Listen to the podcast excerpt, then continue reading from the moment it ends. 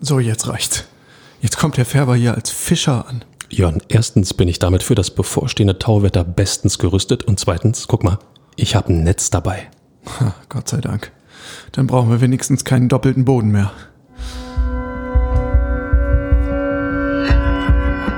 Immer härter. Der Podcast der Berliner Morgenpost.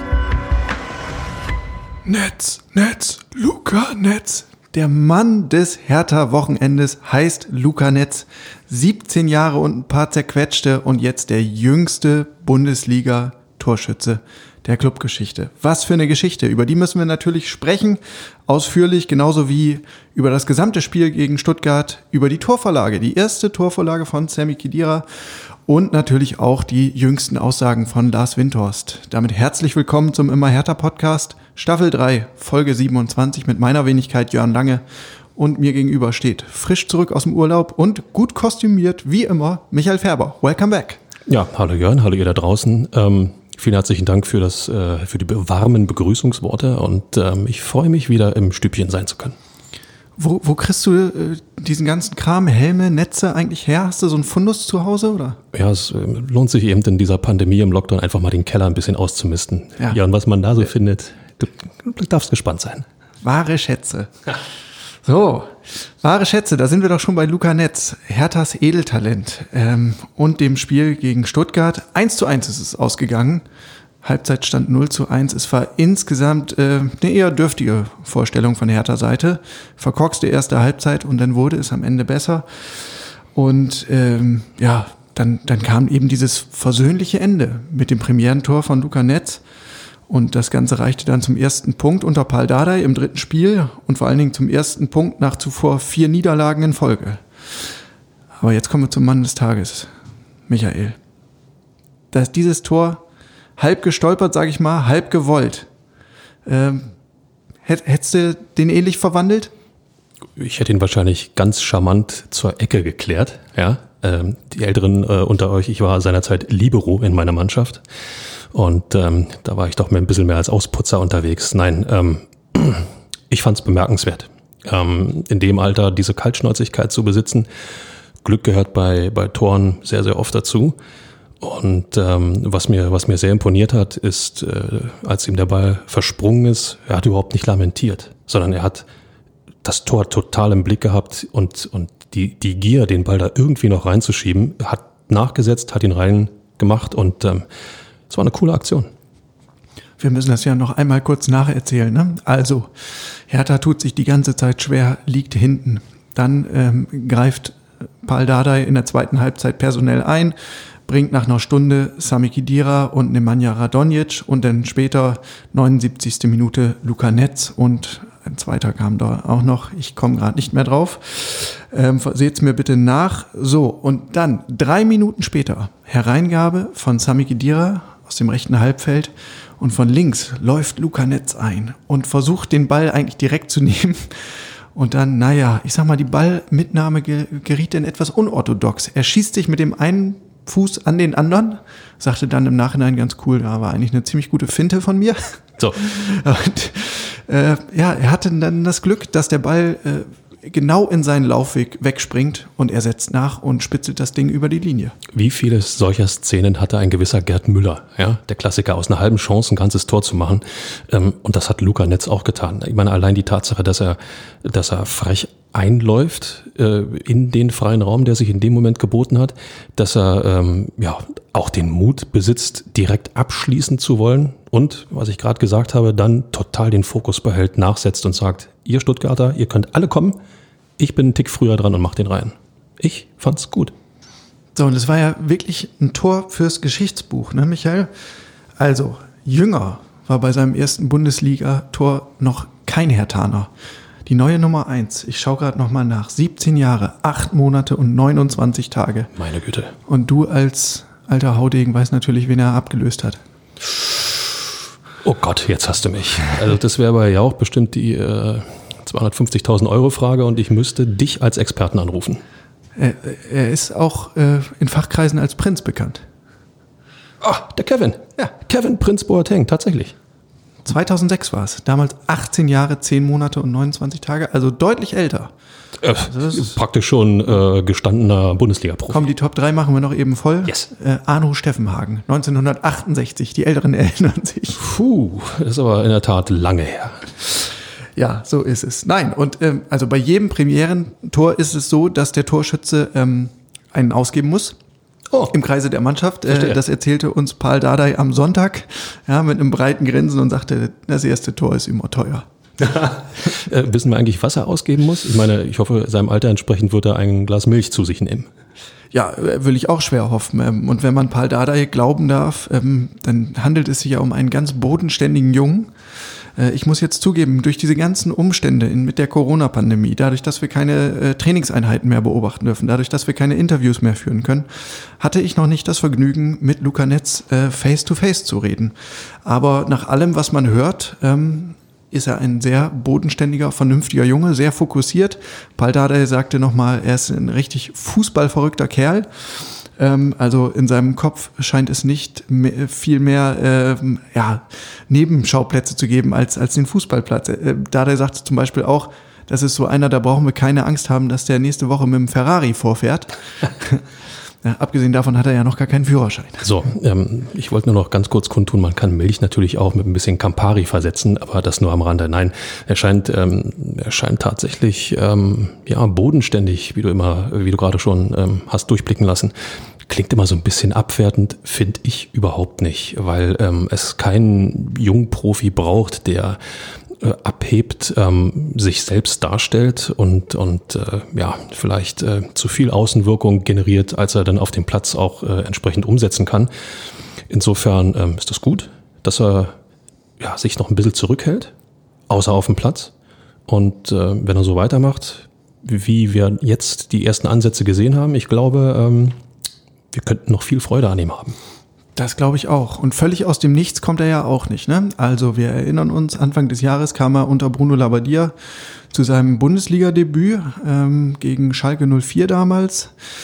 Ähm, da kam er zu seinen ersten Minuten und ohnehin ist er in Fachkreisen ähm, ja schon seit Jahren äh, bekannt und wird auch mit großem Interesse von vielen Scouts beäugt. Denn ähm, Linksverteidiger, gute Linksverteidiger sind rar gesät.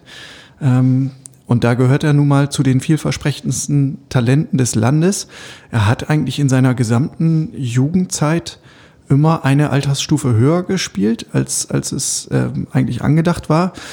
Ähm, das liegt auch daran, dass er physisch schon relativ weit ist. Also er, er wirkt schon sehr robust körperlich und er bringt einen bemerkenswerten Offensivdrang mit. Ähm, mir hat Benjamin Weber, der Leiter von Herthas Nachwuchsakademie, neulich nochmal erzählt, es gibt so fast so ein, so ein Signature-Move von Luca Netz, wenn er halt mit dem Ball in die linke Strafraumhälfte eindringt, dann entweder hoch ins kurze Eck oder flach ins lange. Und äh, dieses, diesen Treffer hat er in der Jugend zigfach ähm, eingenetzt.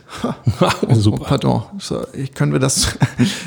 das müssen wir im Nachhinein rausschneiden. Das ist ja eine Live-Sendung, Gott sei Dank. Oh Gott, oh Gott, oh Gott. Ähm, so, und äh, jetzt hat es eben auch bei den Profis geklappt. Ist doch herrlich. Nein, und es gab ja äh, schon, schon viele Transfergerüchte, auch in jüngerer Vergangenheit. Und kein geringerer als der Rekordmeister, als der Weltpokalsieger, der FC Bayern, soll seine Fühler schon ausgestreckt haben nach Luca Netz.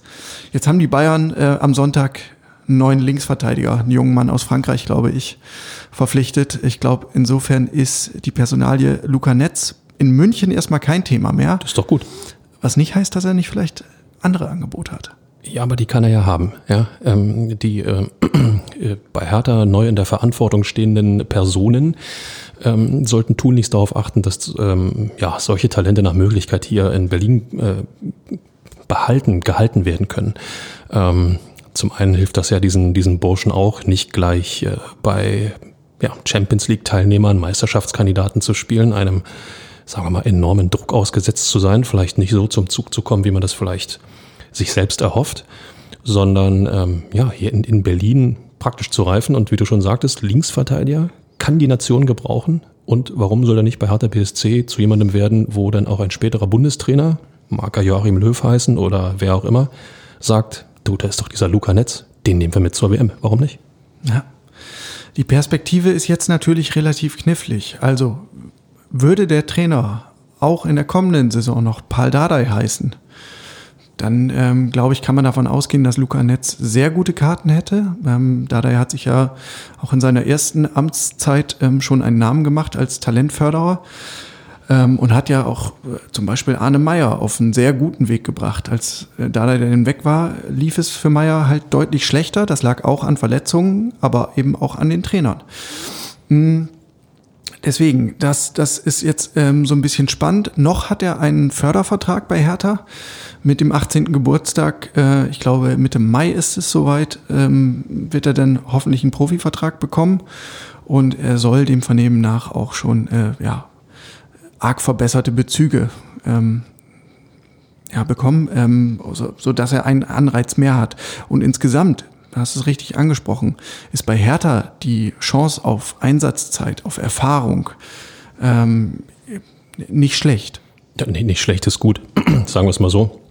Ähm, es kann nichts Besseres geben als Einsatzzeit, Spielzeit. Jeder Trainer sagt das in, in jeder Liga der Welt, äh, äh egal in welchem Bereich. Nichts äh, fördert einen Spieler mehr als Spielen, Spielen, Spielen, Einsatz, Einsatz, Einsatz. Es wird diverse Rückschläge geben, es wird diverse Fortschritte geben, aber es wird äh, einen Spieler immer ähm, zu einem kompletteren, zu einem besseren Profi machen.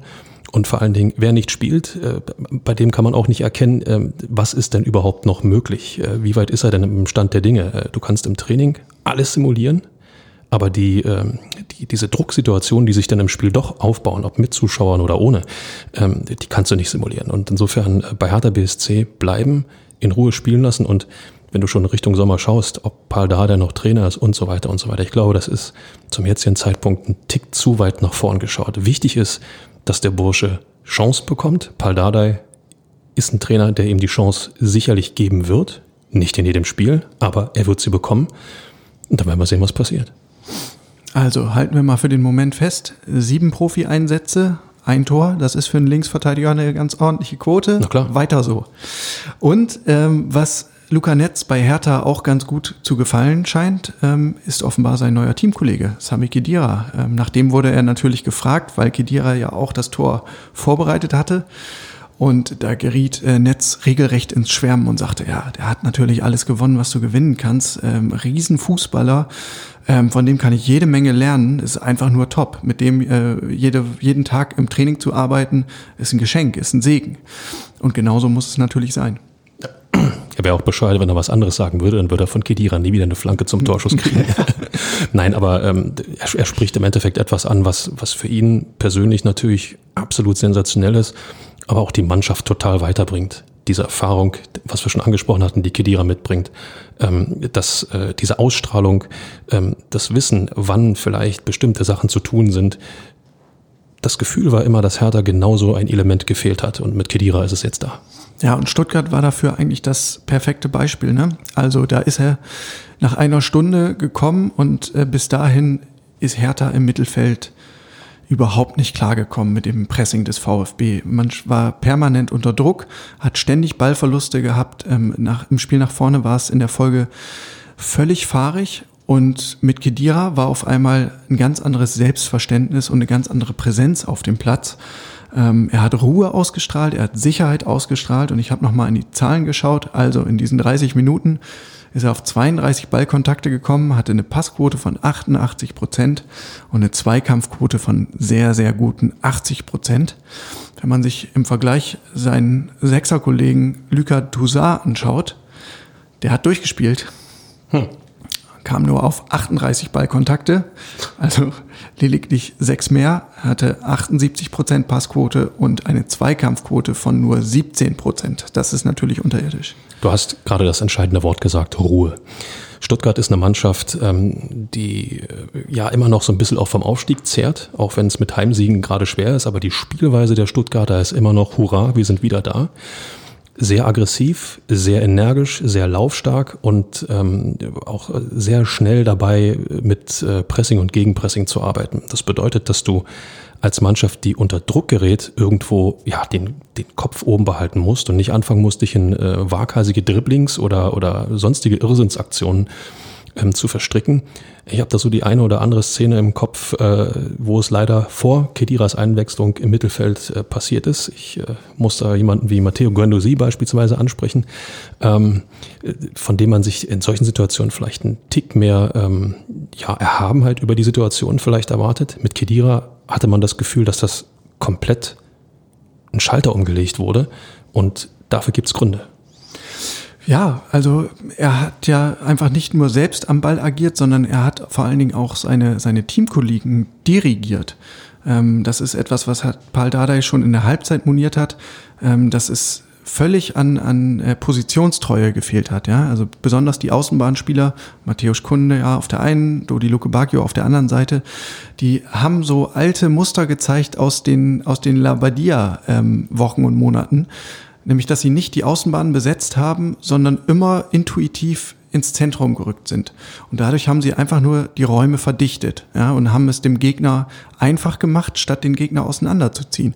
Und äh, Sami Kedira hat ähm, ja, dafür gesorgt, dass einfach ein bisschen mehr taktische Disziplin wieder auf dem, auf dem Feld herrscht. Und äh, ja, das ist im Grunde so idealtypisch für das, was man, was man sich von ihm erhofft hat, ne? dass du mit ihm so eine Art Spielertrainer fast auf dem Feld hast. Es zeigt sich ja dann auch, dass ähm, Spieler wie Kunja oder auch, auch ähm, Luke Bacchio ähm, natürlich glänzen wollen. Das kannst du natürlich, wenn du durch die Mitte kommst, hast du viel mehr Möglichkeiten, als wenn du, wenn du äh, ja, am Rand deinen Dienst am Platz irgendwo äh, tun musst. Nur, ähm, auch das hatten wir schon thematisiert und ähm, Kedira ist jemand, der den Spielern, glaube ich, das sehr, sehr schnell klar machen wird, auf dem Platz, im Training, in der Kabine. Ähm, der Einzelne ist völlig irrelevant. Jeder muss das Rädchen spielen, das der Trainer ihm zugewiesen hat.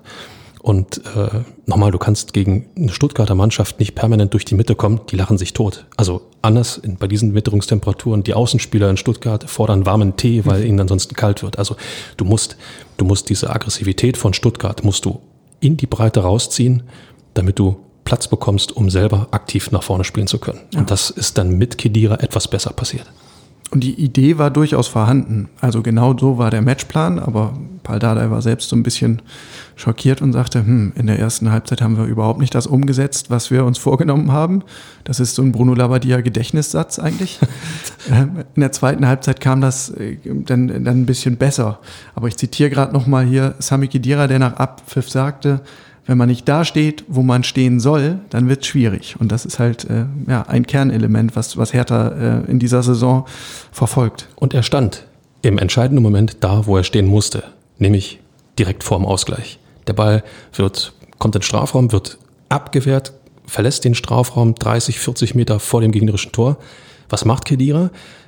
Lässt sich selber ein Stück zurückfallen, schaut nach hinten, stellt fest, ich werde nicht bedrängt und fordert sofort vehement den Ball. Mit Armen, mit Worten, sagt, komm, spiel mich an, ich stehe frei, wir können uns wieder nähern, bekommt den Ball, dreht sich um und bis die Stuttgarter merken, was los ist, hat er die Zeit genutzt, um die Flanke in den Raum zu schlagen, wo Luca Netz dann geistesgegenwärtig reingerannt ist. Klingt so einfach, aber Hertha hat oft genug gezeigt, wie schwer das sein kann. Naja, dieser kurze Blick über die eigene Schulter, ne? diese das Vororientierung, da geht jedem Trainer das Herz auf. Und jedem Fan. Das ja. ist für mich absolut symbolisch gewesen, was Kedira dieser Mannschaft in den letzten oder in den letzten Spielen ist ja gut, es sind ja noch 13, aber in diesen Spielen noch mitgeben kann. So, und jetzt, Michael? Startelf? Ja, warum nicht? Es, wenn die Fitness stimmt, wenn der, wenn der, wenn der, ähm, wenn die Werte stimmen und äh, ja, wenn er sich selber fit fühlt, warum nicht? Also einen Kedira nicht in die Startelf zu stellen, wenn er tauglich ist für die Startelf. Sorry, Beruf verfehlt als Trainer. Oder eine Nummer langsamer und sagen, zweite Hälfte, der Gegner wird müde, Kedira kann seine Stärke vielleicht noch besser einsetzen gegen einen Gegner, der dann nicht mehr bei 100% seiner Kräfte ist. Ich weiß es noch nicht. Ich sehe auch zu wenig Trainingseinheiten, nämlich gar keine aktuell. ja. ähm, deswegen erlaube ich mir da noch kein finales Urteil. Ähm, ich bin mir auch noch unsicher, in welcher Kombination, also wer dann der Leidtragende wäre. Das können ja nur Santi Askasiba oder Luka Toussaint sein. Ähm, in Stuttgart ist jetzt Askasiba als erster vom Feld gegangen, aber das war natürlich auch der Tatsache geschuldet, dass Hertha 0-1 hinten lag. Ähm, prinzipiell glaube ich, dass die, dass die Kombination mit, mit Askasiba und Kidira schon ganz gut funktionieren kann. Wenn du jetzt ganz kurz, wir kommen nachher noch dazu, auf den nächsten Gegner schaust, RB Leipzig, macht es durchaus Sinn, ein von der ersten Minute an ruhendes, ausgleichendes und äh, vor allen Dingen sicherndes Element zu haben. Ähm, wenn Leipzig ins Rollen kommt, kriegt, jede Mannschaft Probleme, sogar der FC Bayern. Insofern, ähm, nochmal, wenn Kedira fit ist, ich würde ihn bringen, warum nicht? Kedira war am Sonntag auch deshalb nochmal ein Thema, weil Arne Friedrich, Herthas Sportdirektor, ähm, im Sport Doppelpass zu Gast war. Im Sport 1 Doppelpass, so heißt es richtig, oder? Brillant, brillant. Ähm, genau, da ging es natürlich auch nochmal um die, um die Perspektive von Sami Khedira. Er hat ja nur einen Vertrag jetzt bis zum Saisonende und ja, Arne Friedrich hat erwartbarerweise geantwortet, wir spielen jetzt erstmal diese Saison zu Ende und dann unterhalten wir uns nochmal. Ähm, aber ich bin ehrlich gesagt relativ zuversichtlich. Also zum einen scheint ja der Draht zwischen Friedrich und Kedira wirklich sehr gut zu sein. Und zum anderen habe ich das Gefühl, dass Kedira auch wirklich Lust auf dieses Projekt hier in Berlin und diese Rolle in Berlin ähm, entwickelt und dass diese, diese Lust darauf auch immer mehr wächst. Und allein die Tatsache, dass er jetzt nicht gesagt hat, ja, wenn ich euch schon helfen soll, dann gebt mir bitte einen Zweijahresvertrag und entsprechende Kohle, ähm, deute ich eigentlich so als, als ja schon kleines Statement pro Hertha, nämlich dass es ihm wirklich ein Anliegen liegen ist, hier etwas zu bewegen.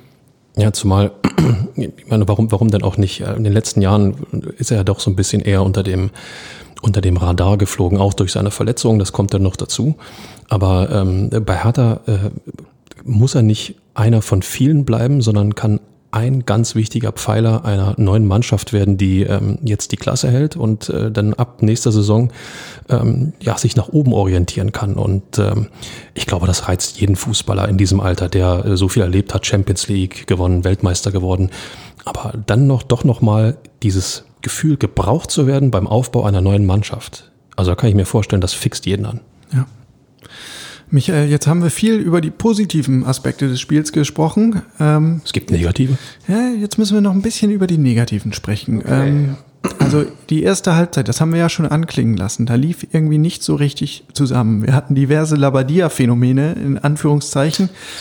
Ähm, taktische Disziplin, fehlende taktische Disziplin gehörte dazu. Ähm, diese, dieses nicht zurande kommen mit dem VfB-Pressing war auch so eine so eine ähm, Erscheinungsform. Dann gab es eine relativ schlechte Zweikampfquote. Bis zur Pause lag die, glaube ich, unter 40 Prozent. Und dann ähm, die Anfälligkeit bei Standards. Und das oh ja. war ja wirklich abenteuerlich, dass äh, man quasi gesehen hat, wie sich das Unheil anbahnt. Ja, also es ging los, glaube ich, mit einer Ecke. Es folgte dann ein Freistoß und dann äh, noch ein Freistoß und jedes Mal kam ein Stuttgarter zum Abschluss. Ähm, und man fragt sich, wie kann das sein? Ja, zumal der Kollege, ähm, den Namen kann ich mir nicht merken, Kalajdzic. Ja. Kalajdzic. Äh, gefühlt zwei Meter groß, tatsächlich zwei Meter groß, aber vielleicht übersieht man ihn, weil er äh, ja doch relativ schmal gebaut ist. Er wiegt wahrscheinlich bloß 78 Kilo oder so. Aber ähm, Schatz beiseite, den Typen kannst du nicht übersehen. Und äh, es ist ja nicht das erste Mal, dass er äh, jetzt urplötzlich vorm Tor auftaucht oder gar Tore schießt. Und insofern ist es mir, ähm, das muss ich so klar sagen, total unerklärlich, wie eine Mannschaft, die sich tief, tief, tief im Abstiegskampf befindet, dem Gegner so viel Freiraum am 5-Meter-Raum gönnen, ja, gönnen kann oder gönnt. Ähm, es kann nicht sein, dass ein, zwei, drei gegnerische Spieler in diesem Bereich näher zum Tor stehen also sorry, da muss irgendwann mal ein Hallo-Wach-Effekt folgen. Vielleicht braucht es mal eine 0 zu 8 Packung, was wir nicht hoffen, aber damit das jeder begreift. Mach keinen Ärger. Nein, nein, um Gottes Willen, aber. Nein, aber äh, witzigerweise war Kalajdzic, Kalajdzic ja auch vor der Partie schon ein Thema. Es gab ähm, auf der Pressekonferenz am Donnerstag die Nachfrage, Mensch, ja, zwei Meter großer Stürmer, wie stellt man sich denn auf den ein? Wie stoppt man den?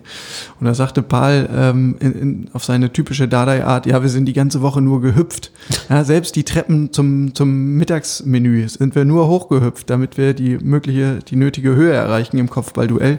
Tja, und im Praxisfall stand weit und breit kein Mensch bei dem Stürmer. Ja, vor der Höhe äh, braucht es den äh, waagerechten Laufweg, ja, nicht den, nicht den vertikalen Laufweg. Und der hat zu oft nicht gestimmt und deswegen kamen, kamen die Stuttgarter auch gerade über Standardsituationen, wo wir alle wissen, Standards sind eine echte Waffe ähm, zu Möglichkeiten und das verunsichert, ja, wenn es blöd läuft, eine Mannschaft auch sehr. Ähm, gut, dass äh, Rone Jahrstein hinten im Tor stand und äh, das eine oder andere hat ausbügeln können. Ähm, aber da muss dringend Verbesserung her. Ja. Das 0 zu 1 hat ähm, auch, also nicht nur dadurch, dass es nach einem Standard gefallen ist, für relativ viel Gesprächsstoff gesorgt, sondern auch ähm, als Szene selbst. Also da hat der Schiri den Treffer zunächst nicht gegeben, weil er eine Abseitsstellung gesehen hatte.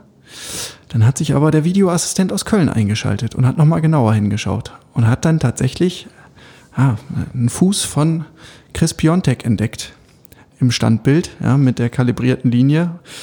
Und somit zählte der Treffer dann doch. Das hat ja, knapp zwei Minuten gedauert, bis das dann aufgedröselt war. Es war denkbar knapp. Und derjenige, der nicht an Kalajdzic dran war, war in diesem Fall Oma Alderete. Aber das ist wieder so ein bisschen dieses alte Phänomen. Als Stürmer kannst du halt spekulieren und kannst zocken. Als Verteidiger bist du eher in der Situation, dass du reagierst. Naja, und wenn dann noch irgendwo eine Fußspitze eines Kollegen in, in, ins Bild ragt, ja, ich äh, zitiere mal Uli Hoeneß, der äh, mal über einen missglückten Abwehrversuch eines Stürmers im äh, Bayern-Strafraum gesagt hat, der, der, hat da hinten auch überhaupt nichts zu suchen, der soll vorne stehen und Tore schießen. ähm, nein, äh, ist unglücklich gelaufen, nichtsdestotrotz, ähm, der Treffer ist korrekt, Punkt.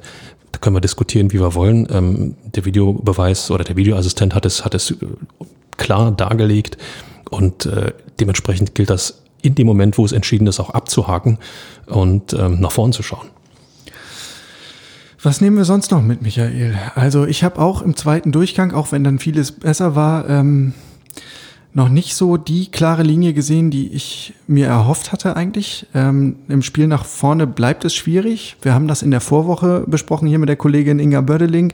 Es ist halt was anderes, ob du gegen den FC Bayern spielst, ja, äh, eine Mannschaft, die selbst das Spiel macht, die weit aufrückt, die anfällig ist für Konter, oder ob du gegen eine normalsterbliche Mannschaft in Anführungszeichen spielst, wie Stuttgart ähm, da musst du dir dann halt was einfallen lassen. Und so richtig den klaren Plan habe ich da nicht gesehen und ich hatte zwischenzeitlich auch wirklich ein schlechtes Gefühl. Dann hat Baldadei aber, ähm, das muss man ja ihm zugestehen, ein gutes Händchen bewiesen. Einwechslung Kedira war ein guter Griff, Einwechslung Luca Netz war erst recht ein guter Griff. Also das Glück hat ein bisschen mitgeholfen, aber Hertha hat sich dieses Glück auch erarbeitet, glaube ich. Ähm, sprechen müssen wir noch über den zweiten Neuen in Berlin. Nemanja Radonjic, auch der kam wieder von der Bank gemeinsam mit Kedira nach einer Stunde. Ja, und ähnlich wie gegen die Bayern war er sehr engagiert, sehr schnell wieder auf den Beinen unterwegs, aber nicht so wirklich glücklich. Wie hast du ihn wahrgenommen? Wenig. wenig, ähm, anders als gegen die Bayern, aber das ist, äh, trifft genau auf dieses Phänomen zu, was, was du gerade angesprochen hast. Wenn du wenig Platz hast, um, um sagen wir mal, Dinge zu generieren, dann wird es irgendwo auch schwierig. Und äh, wie lange ist er jetzt bei Hertha? 14 Tage? Ähm, sorry, dass da irgendwie eine Anbindung an die Teamkollegen noch fehlt. Ich glaube, das ist uns allen klar. Ähm, reden wir mal in zwei, drei Wochen nochmal darüber, wie er sich entwickelt hat.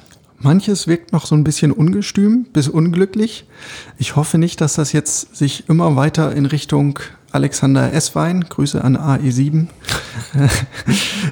Wer? entwickelt. Ähm, da hat Paldada ja damals auch immer von der internationalen Muskulatur beziehungsweise der internationalen Schnelligkeit geschwärmt, aber mit dem Fußballerischen war es, hakelte es dann ein bisschen. Oh. Nein, und zur Ehrenrettung von Manja Radonjic sei gesagt, er hatte offenbar Leistenprobleme. Ähm, schon in der Trainingswoche, das hat uns Paldada jetzt verraten, also leicht angeschlagen ähm, und deswegen hat er offenbar auch ein bisschen Hemmung ähm, zu schießen. Nun denn, wir beobachten das, wie wobei, sich das in den kommenden Wochen entwickelt. Wobei sich mir dann die Frage stellt, warum bringe ich ihn, wenn ich weiß, dass er sich nicht zu 100 Prozent Dinge zutraut. Aber das ist eine andere Geschichte. Das ist eine andere Geschichte. Aber Zutrauen ist eigentlich ein gutes Stichwort. Vielen Dank, Michael. Der linksche Überleitung. Äh, Stichwort Matthäus Kunja. Oh ja. Elf Spiele ohne Tor. Tja, bin schockiert, erschüttert, am Boden, fassungslos, ratlos. Wie geht man jetzt mit so einem Ausnahmekönner im Wartestand um? Also du kannst ihn ja eigentlich nicht rauslassen, dafür ist er viel zu wertvoll. Ich glaube, dass. Warum musst du die Zügel anziehen? Musst du gut zureden?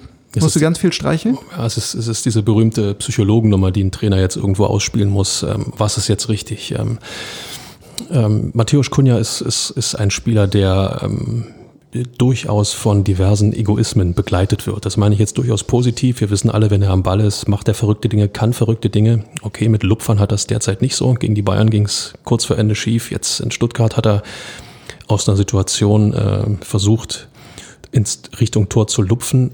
da blieb ihm kaum was anderes übrig, wurde kurz vor der Linie dann noch gerettet. Ähm, nichtsdestotrotz nagt das an einem Spieler wie Mateusz Cunha, der auch irgendwo immer noch die Seleção, die brasilianische Nationalmannschaft im Hinterkopf hat, wenn da keine Tore fallen. Ähm, man muss ihm einfach ähm, ja, im Training irgendwo immer wieder versuchen klarzumachen, ähm, versuch nicht nur ein Tor zu erzielen, sondern du musst es wollen. Ja? Bring diesen Willen auf den Platz, lass dich von nichts ähm, irgendwie aus der Bahn bringen. Am besten schau dir nochmal an, wie Luca Netz es gemacht mhm. hat gegen Stuttgart. Aber ähm, es ist, es ist total schwierig und ähm, die Frage ist, ob Matthäus Kunja äh, von seinem Charakter her auch solche Ratschläge annimmt. Ähm, du hattest erzählt, seinerzeit Paul Dardai, äh, äh, als das erste, als er in die Kabine kam, als, als bei seiner ersten ähm, Hertha-Phase sagte er, ähm, ich will euch nicht erzählen, wie gut ihr seid, sondern ich will euch mal erzählen, wie schlecht ihr seid. Ähm, die Frage ist, ob man ihn damit ein bisschen aus der Reserve locken kann, weil er ist, er ist ja durchaus eitel auf dem Platz. Das dürfen wir nicht vergessen und der ist wichtig. Insofern ähm, wäre schon gut, wenn er wieder ein bisschen in die Spur kommt. Ja. Noch, noch probiert es Paldadei offenbar eher mit den Streicheleinheiten. Er hat da so ein bisschen aus dem Nähkästchen geplaudert oder erzählt und ähm, sagte, er redet viel gut zu, ähm, will ihm auch ja das Gefühl vermitteln, dass er durchaus seine Freiheiten hat. Das ist richtig. Gle gleichzeitig fordert er aber eben auch taktische Disziplin ein. Und ähm, wie schwierig das mit Matthäus Kunja ist, das hat jetzt diese das Stuttgart-Spiel wieder gezeigt. Ähm, da, da wirst du als Trainer, gehst du, glaube ich, manchmal äh, die Wände hoch, wenn du einfach denkst, hey, wir haben doch einen Matchplan und wenn ihr euch da vorne nicht dran haltet, dann... Hm. Aber ihn dahin zu kriegen, ah, macht einen guten Trainer aus, ja, ist sicherlich auch äh, ein Mosaikstein, der hilft zu überlegen, ob Paul Dardai über den Sommer hinaus härter Trainer bleibt. Und zum anderen Appell an den Spieler, wenn ich ein richtig guter werden will, dann bin ich in der Lage, das auch anzunehmen und äh, mal über meinen Schatten zu springen und nicht nur offensiv zu glänzen, sondern auch mal für eine Viertelstunde, 20 Minuten nach hinten Drecksarbeit zu machen für die Mannschaft, weil es dann einfach wichtiger ist. Und ganz einfache Fußballmathematik, wer unten steht, sollte zumindest zu Null spielen. Dann verlierst du schon mal nicht. Und mhm. wir rechnen kurz hoch, 13 Punkte drauf, könnte vielleicht ein bisschen eher zum Klassenerhalt reichen. Jawohl. Nein, und ich glaube auch, ähm, dass es sehr wichtig war, also nicht nur für die Mannschaft, sondern auch für jeden einzelnen Spieler, ähm, jetzt tatsächlich noch einen Punkt aus Stuttgart mitgenommen zu haben. Weil äh, man hat schon so die ersten Tendenzen gesehen auf dem Platz, auch bei Matthäus Kunja, dass er schon wieder in, in diesem Abwinke- und Aufregemodus war. Und es ist einfach wichtig, dass jetzt ein Erfolgserlebnis gekommen ist. Den Spielplan haben wir alle im, im Kopf. Ne? Das Programm jetzt, das Startprogramm unter Dardai war extrem schwierig und anspruchsvoll gegen Frankfurt, gegen Bayern. Jetzt hattest du eigentlich Stuttgart als den, den einen Schuss, wo du denkst, da kann was gehen. Jetzt geht's mit Leipzig und Wolfsburg sehr, sehr schwer weiter. Insofern sehr wichtig, dass ein Zähler mitgenommen wurde. Wenn wir es mal ganz pragmatisch sehen, ist das eigentlich ja, zwei Punkte zu wenig. Das sind zwei Punkte zu wenig, weil du musst in härter Situation eigentlich in Stuttgart gewinnen. Und mit dem eigentlich dokumentiere ich ja schon, dass man einfach sagt, wir nehmen den Punkt mit, auch wenn nicht so viel geklappt hat. Ähm, ich sage per Mertesacker, ja. Was wollen Sie? Wollen Sie, dass mhm. wir gut spielen und wieder ausscheiden oder wollen Sie, dass wir den Titel gewinnen? Auf Hertha übertragen ist, wollen wir, dass Hertha gut spielt und absteigt oder müssen Punkte her? Also insofern, ein Punkt aus Stuttgart ist ein Punkt Richtung Klassenerhalt. Michael, auf meinem Spickzettel taucht die Rubrik und sonst Fragezeichen auf. Das ist eigentlich meine Frage in der Redaktion. Und sonst? ich habe zwei Unterpunkte hier. zum einen Lars Windhorst und zum anderen Mitgliederzahlen. Du liebe Zeit. Womit wollen wir denn anfangen? Fangen mit den Zahlen an. Echt? Zahlen bitte. Zahlen bitte. So, da gab es neue Mitgliederstatistiken, ausgespielt vom Landessportbund Berlin. Ähm, und das hat ein bisschen, ja, für, war auf jeden Fall ein Gesprächsthema, denn es gibt eine neue Nummer eins in Berlin. Zumindest, wenn man die Mitgliederzahlen als Gradmesser anlegt. Ähm, der erste FC Union hat relativ viele Mitglieder gewonnen im vergangenen Jahr und steht jetzt bei 37.000 und, die genaue Zahl habe ich hier gerade nicht mehr vor mir. Hertha hat auch ein paar Mitglieder gewonnen, aber wurde überholt von den Köpenickern. Wie konnte das passieren? Tja, erklär mir du mir das mal. Du bist doch Experte für Köpenick. Ich bin Experte für Köpenick, mein Gott.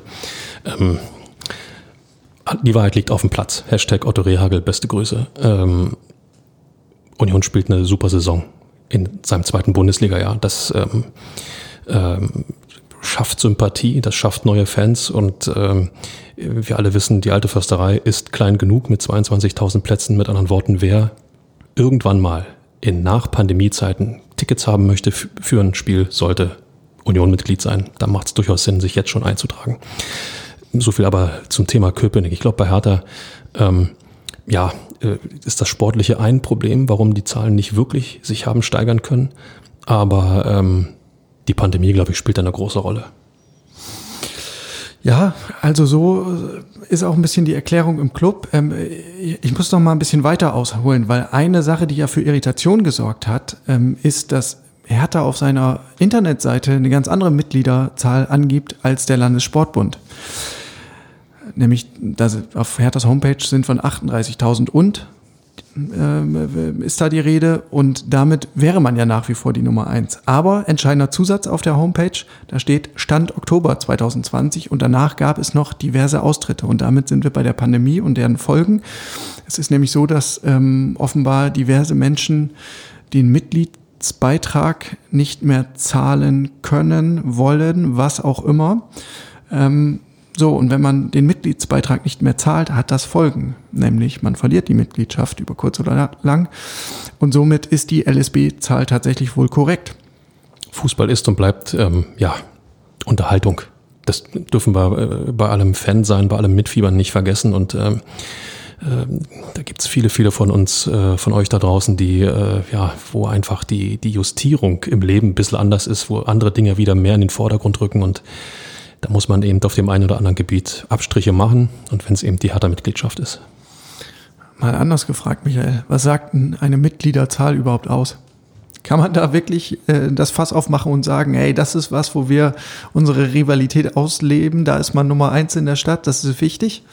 Ich habe es ja gerade angedeutet, ähm, viele Vereine, ähm, ich weiß gar nicht, ob es bei Hertha genauso ist, wenn es um Tickets geht für brisante Spiele, ähm, wenn es um Dauerkarten geht etc., ähm, bringt eine Mitgliedschaft durchaus Vorteile.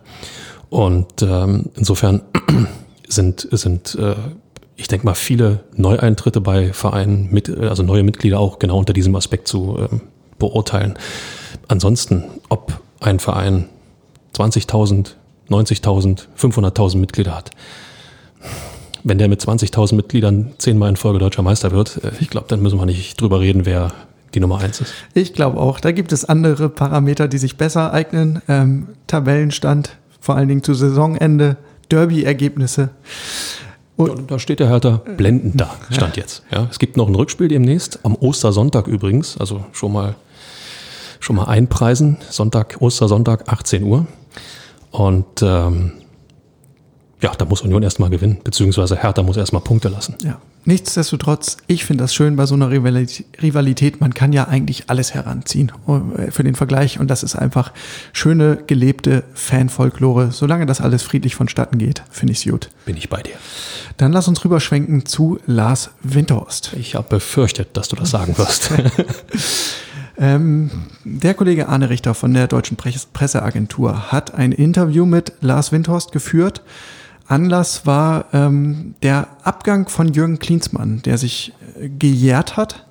Das, das war schon, schon wieder ein Jahr her. Ja, das war natürlich ein richtiger Knall damals. Ähm, so und Jürgen Klinsmann war ja in erster Linie ein Windhorst-Mann, war von Windhorst in den Aufsichtsrat berufen worden und natürlich fand Lars Windhorst auch die Lösung mit Jürgen Klinsmann als Übergangstrainer sehr verlockend. Also ein Jahr danach.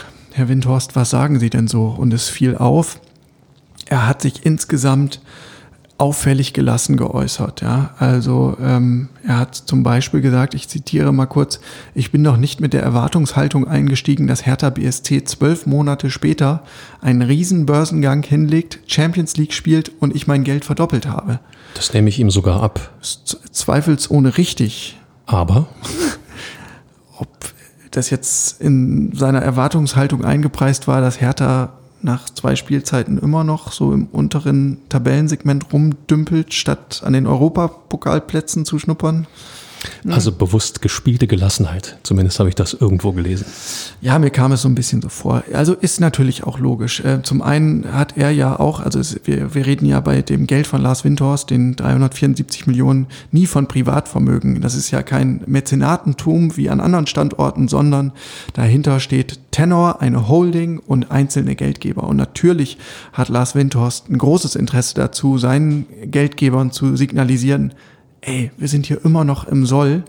Ähm, ja, wir haben jetzt Zeit verloren, aber das ändert ja nichts an den großen Zielen und das kriegen wir alles noch hin. Also da so ein gewisses Grundvertrauen ähm, auszustrahlen, ähm, ist aus seiner Sicht natürlich extrem zielführend. Zudem, glaube ich, hat er inzwischen das Gefühl, äh, dass sich bei Hertha ja einiges tut. Also spätestens mit dem Abschied von Michael Preetz ähm, ist ja völlig klar, Investend äh, wird hier durchgefegt und alles auf den Prüfstand gestellt. Und das kann ja nur in seinem Sinne sein. Ähm, etwas zusammengezuckt bin ich persönlich, als es ums Thema Abstiegsgefahr ging. Hm. Da sagte er, äh, ist für mich gar kein Thema. Äh, ist, also ist auch völlig klar, dass wir nicht absteigen, sinngemäß. Bisschen gefährlich, oder Michael? Ähm, ja. Ähm, ich glaube, da müssen wir einpreisen, aus welcher Ecke Lars Windhorst kommt. Lars Windhorst hat äh, Lars Windhorst hat, ähm, glaube ich, durchaus Erfahrung, wenn es darum geht, ähm, gute Summen zu investieren an Aktienmärkten, an Börsen und äh, gute Gewinne einzustreichen und gleichzeitig ähm, dann im nächsten Atemzug das Ganze auch doppelt und dreifach wieder zu verlieren. Insofern ähm, gibt das schon eine gewisse Gelassenheit, was große Niederlagen ähm, angeht, weil man weiß, wenn man weiter mutig bleibt und äh, die Chance, die sich anbietet, beim Schopfe packt, dann äh, gibt es auch wieder bessere Zeiten. Insofern auch das vielleicht ein bisschen gespielte Gelassenheit. Was er vielleicht nicht vergessen sollte, ist, dass ähm, ja, so ein Fußballverein, so eine Fußballmannschaft, die dann mal in der zweiten Liga aus Versehen äh, auftreten muss, schon ein bisschen was anderes ist als äh, Börsenkurse, die ähm, ja, in den Keller sacken, weil ähm, das kannst du, glaube ich, noch weniger planen. Ja, und die Erfahrung zeigt auch, es gab schon zigfach Mannschaften, die eigentlich personell viel zu gut aufgestellt waren, die auf dem Papier viel zu stark waren, um abzusteigen und die sind richtig in die, in die Bredouille gekommen.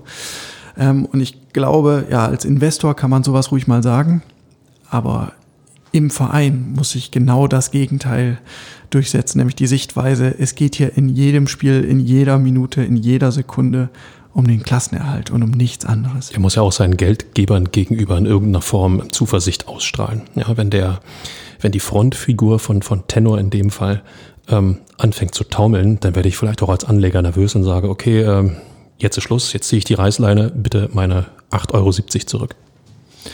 Jetzt hat Lars Windhorst gesagt, gut, jetzt haben wir schlimmstenfalls ein paar Monate verloren, ein bisschen Zeit. Ein paar Monate ist gut, du hast es gesagt, zwei Jahre in meinen Augen. Ja, und auch relativ viel Geld. Also in neue Spieler wurden ja äh, in dem, seit dem Einstieg von Lars Windhorst schon so rund 140 Millionen investiert und dafür ist, äh, ich sag mal, der Return of Investment relativ überschaubar. Ähm, und die Uhr tickt ja auch. Also ich erinnere mich an Michael Preetz, der im Sommer 2019, als Windhorst Einstieg sagte, mit diesem Geld können wir jetzt naja, wir, wir hauen das ja nicht auf einmal auf den Kopf, sondern damit kann man vielleicht vier bis fünf Jahre bestreiten und in dieser Zeit müssen wir unseren Kader bauen. So, und jetzt sind schon ein paar Transferperioden ins Land gegangen und im Grunde muss Hertha ja dahin kommen, ähm, dass sich das System Hertha BSC ähm, wieder von selbst speist und nicht aus dem Geld von Lars Windhorst. Das ist ja eigentlich nur als, als die Anschubfinanzierung, sage ich mal, vorgesehen. Und Hertha muss in die Europapokal noch besser Champions League-Ränge kommen, um dort eben Einnahmen zu generieren, um auch die Werbeeinnahmen und die Sponsorendeals hochfahren zu können, damit dieses System dann wirklich ans Laufen kommt. Ähm, zumal Lars Windhorst auch gesagt hat, weitere Investitionen sind jetzt erstmal nicht geplant. Also insofern wird das jetzt sehr spannend, ähm, ob, ob sich das, die bisherigen Transfers so sortieren, dass man sagt, naja, wir haben ja gute Leute geholt, es stimmt nur noch nicht so ganz und mit den richtigen Ergänzungen wird daraus vielleicht auch wirklich ein, ein, gutes Gesamtbild oder ob man feststellen muss, hm, da wurde auf dem Transfermarkt wirklich daneben gegriffen. Also es gibt noch ähm, jetzt das kommende Sommertransferfenster und ähm, ja, so blöd es klingt, im Endeffekt kannst du dir da keinen Fehlschuss erlauben. Du musst die richtigen Leute finden, die du aussortieren kannst und du musst die richtigen Leute finden, die du holen kannst, um die Mannschaft entsprechend zu verstärken. Technisch, taktisch, fußballerisch, egal. In, in jeder Hinsicht. Ähm, in dem Fall hat Hertha tatsächlich, das muss ich mir überlegen, eins, zwei, drei, vier Transferperioden verschenkt oder nicht gut genug geplant. Und die tun weh. Die tun unterm Strich richtig weh, weil jetzt bist du gezwungen durch den gnadenlosen personellen Einschritt, Preetz weg, Labadia weg, ähm, durch den, die Ansage von äh, Lars Windhorst, es sind erstmal keine weiteren Investitionen mehr vorgesehen, bist du jetzt im Endeffekt ja dazu verdammt, im Sommer richtig, richtig perfekt einzukaufen. Und die große Frage wird ja sein, wer übernimmt denn die Sortierarbeit, die du angesprochen hast? wer bewertet? Und da fand ich äh, auch bemerkenswert, dass Lars Windhorst noch mal kurz einen Gruß Richtung ähm, Main geschickt hat. Da hat er gesagt, ähm, Eintracht Frankfurt, die haben ja bewiesen, auch ohne externe Mittel kann man Richtung Champions League Regionen sich vorarbeiten. Äh, so, und wir wissen alle, wer einer der Verantwortlichen, einer der Macher in, in Frankfurt ist, nämlich Freddy Bobic. Und der gilt ja bei Hertha so ein bisschen als der Wunschkandidat für die Nachfolge von Michael Preetz. Personelle Veränderungen ähm, waren ohnehin so ein Thema in dem Interview. Ähm, da zitiere ich noch mal kurz Lars Windhorst, der sagte, das ist natürlich Sache der Vereinsführung. Aus eigener Erfahrung weiß ich aber, dass es immer Optimierungsbedarf gibt. Man darf nicht erwarten, dass mit einigen Personalentscheidungen schon der große Durchbruch kommt. Das ist jetzt ein wichtiger erster Schritt auf einem Weg, der für die Verantwortlichen noch viel Arbeit bedeutet. Ein erster Schritt für die jetzt in der Verantwortung Stehenden. Ich glaube. Noch. ja, genau, noch. Ähm, ich glaube, so ist es vielleicht am, am korrekten oder am korrektesten falsch. So ist es korrekt ausgedrückt für die jetzt in der Verantwortung Stehenden. Weil ähm, die, die vorher in der Verantwortung standen, hatten ja genau die gleiche Aufgabe und unterm Strich, tja, Misslungen. Es deckt sich aber auch ja mit dem, was, was Carsten Schmidt uns äh, zuletzt erzählt hat, der Vorsitzende der Hertha Geschäftsführung. Also, dass man einen Masterplan hat und dass man ähm, noch so ein bisschen bei der Bestandsaufnahme ist und eigentlich im Sommer ähm, so ein bisschen die Tabula Rasa Zeit ist, wo wirklich nochmal neu gemischt wird, wo Strukturen verändert werden, wo ähm, Workflows verändert werden, wo auch Köpfe ausgetauscht werden. Und ich bin sehr gespannt, was das denn heißt. Ähm, auch für die, für die jetzige Geschäftsführung, ähm, Ingo Schiller, Paul Keuter, Tom Herrich. Äh, wir werden das alles erleben. Keiner, keiner ist größer als der Verein, heißt es immer wieder. Und ähm, wenn jeder das verinnerlicht, äh, so schmerzhaft das eine oder andere auch sein mag, dann ähm, glaube ich schon, dass im Sommer ein bisschen was in die richtige Richtung passieren kann. Zwei Kleinigkeiten fand ich noch bemerkenswert. Zum einen, dass Lars Windhorst eigentlich so ein bisschen, ja, die Hand ausgestreckt hat in Richtung der Fans auch da zitiere ich gern nochmal. Ähm, er sagte, ich will doch als Investor bei Hertha keine Fans verprellen oder gegen mich aufbringen. Im Grunde haben wir doch alle das gemeinsame Ziel, den Verein nach vorn zu bringen und Spaß am Fußball zu haben. Allgemeinplatz, klar, aber ähm, ja, er, er hätte ja sich gar nicht zwingend zu dem Thema äußern müssen oder hätte auch klar ja, an seinem Kurs, an seinen Vorstellungen festhalten können. Somit hat er jetzt zumindest signalisiert, dass er diese ganze Thematik rund um die Anhänger wahrnimmt und dass er ihnen auch eine gewisse Bedeutung und Wertschätzung beimisst. Absolut. Ähm, es ist immer richtig, diejenigen anzusprechen, die äh, einen am meisten kritisieren, um einfach auch, ähm, ja, wie soll man sagen, Fehleinschätzungen so ein bisschen aus der Welt zu schaffen. Und ähm, dass das mit diesem einen Statement äh, nicht automatisch komplett gelungen ist, ist auch klar, aber ähm, Fans zu ignorieren im Profifußball ist relativ schwierig. Die große Aufgabe, glaube ich, wird sein, ähm, den Fans so ein bisschen die Angst zu nehmen, dass ähm, ja, Hertha noch mehr abdriftet in Richtung ähm, Kommerzialisierung, in Richtung ähm, ähm, weniger Fan-Mitspracherecht und ähm, das wird spannend. Aber auf die Fans zuzugehen, ist per se in meinen Augen absolut richtig. Ganz pfiffig, das als letztes noch zum Windhorst-Interview fand ich die letzte Frage vom DPA-Kollegen. Ähm, da ging es nämlich äh, darum, ähm, dass Lars Windhorst vor die Wahl gestellt wurde, äh, was er denn in einem Online-Fanshop von Hertha wählen würde. Also er hatte die Wahl zwischen einem Paul Dardai-T-Shirt, einem Fanschal mit der Aufschrift Spree Athen oder einer Kaffeetasse mit den Wappen aller Berliner Bezirke. Frage, was würden Sie sich aussuchen? Antwort, Ganz klar die Kaffeetasse. okay. Also er hat das dann begründet äh, mit der, weil er an die Vielfalt Berlins glaubt, aber ähm, naja, ein klares Plädoyer für den aktuellen Trainer Paul Dardai war das nicht, nicht? Ja, das ist richtig. Andererseits ähm, äh, ja, versucht sich Hertha seit Jahr und Tag als der Hauptstadtclub zu generieren. Und wenn der oberste Geldgeber dann praktisch mit der Berlin-Karte vorneweg eilt, kann ja auch nicht so verkehrt sein. Ist der Versuch, etwas schön zu reden, Jörn, magst du? Ja, aber finde ich ganz gut gelungen. Und Kaffee außerdem kann man immer trinken, ob Sommer, ob Winter. T-Shirt kann mal verwaschen sein oder man passt nicht mehr rein. Und so ein Schal im Sommer ist auch nicht das Richtige.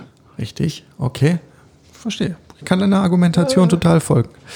Dann gehen wir auf die Zielgerade ähm, und blicken nochmal voraus. Nächstes Spiel, Sonntag, 15.30 Uhr im Olympiastadion gegen den Tabellenzweiten. RB Leipzig. Klarer Sieg für Hertha. Das muss ich sagen, weil ich es immer sage an dieser Stelle. Ähm, lass mich mal kurz schauen. Also, Leipzig äh, jetzt am vergangenen Wochenende 2 zu 1 gegen Augsburg. Das ist vielleicht nicht so berauschend, aber man stand vielleicht auch ein bisschen unter dem Eindruck noch, dass ähm, der Abwehrchef Richtung München abwandert.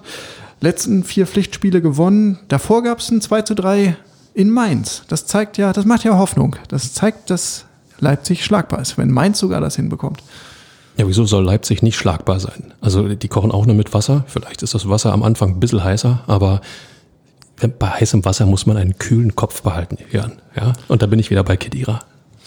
Na gut, dann lese ich dir nochmal die Hertha Heimbilanz gegen Leipzig vor. 1 zu 4, 2 zu 6, 0 zu 3, 2 zu 4. Aber, aber lass uns nicht vergessen, Leipzig spielt am Dienstag gegen Liverpool, Champions League, da geht's um alles, hauen sie alles raus, vielleicht haben sie dann noch ein bisschen müde Knochen. Let's see. Fakt ist, der Abstiegskampf bleibt knifflig, auch weil manch Konkurrent unten im Keller inzwischen anfängt zu punkten. Das wird alles noch eine ganz heiße Nummer. Ja, und kurzer Blick auf die Tabelle. Zum ja, vor Hertha Platzierten sind es vier Punkte inzwischen. Das heißt also, man kann es mit einem Spiel schon gar nicht mehr ähm, aufholen. Also äh, wichtig ist, dass Hertha das jetzt nicht abreißen lässt und sollte Bielefeld jetzt aus Versehen, wovon nicht auszugehen ist, ähm, das auch noch das Nachholspiel irgendwie für sich entscheiden, dann ähm, ja. Aber so weit wollen wir nicht denken. So weit wollen wir nicht denken, sondern wir sagen vielen Dank für diese Folge, wünschen euch eine gute und gesunde Woche. Friert nirgendwo fest. Ich habe gehört, es soll wieder sonniger und wärmer werden in Berlin. Insofern bleibt uns gewogen, äh, macht es gut. Das letzte Wort hat wie immer Kollege Färber in der Nachspielzeit. Ciao. Die Nachspielzeit beträgt eine Minute. Also, Leute, so kann ich nicht arbeiten. Was soll denn das jetzt heißen, Nachspielzeit? Ich dachte, ich bin nächste Woche erst wieder dran. So, tja, stehe ich jetzt natürlich ganz schön blöd da. Was soll ich euch jetzt erzählen? Dass Hertha Luca Netz nicht verheizen soll? Tja, ein gewisser Pelé war mit 17 Jahren schon Weltmeister. Also, so viel zum Thema Welpenschutz. Ja, ich könnte ja ein bisschen über das Bohai schwadronieren, das Thomas Müller ausgelöst hat, weil er trotz seiner Infizierung mit dem Coronavirus von der Club-WM nach München zurückgereist ist. So von wegen, der Profifußball existiert nur in einer realitätsfremden Blase und so weiter. Ja. Aber deswegen kann ich mich doch weiter im real existierenden Lockdown an die Regeln halten, oder? So. Aber vielleicht ist noch ein Moment Zeit für eine kleine Träumerei. Hertha im Europacup. Als Berliner könnte mir das schon gefallen, muss ich ganz ehrlich gestehen. Und Sportdirektor Arne Friedrich hat ja auch gerade erst angekündigt, bei Hertha alles und jeden zu hinterfragen und den Club auf lange Sicht umstrukturieren zu wollen. Na bitte. Endlich Aufbruchstimmung in Westend. Und für die Nachspielzeit reicht das allemal. Immer härter. Der Podcast der Berliner Morgenpost.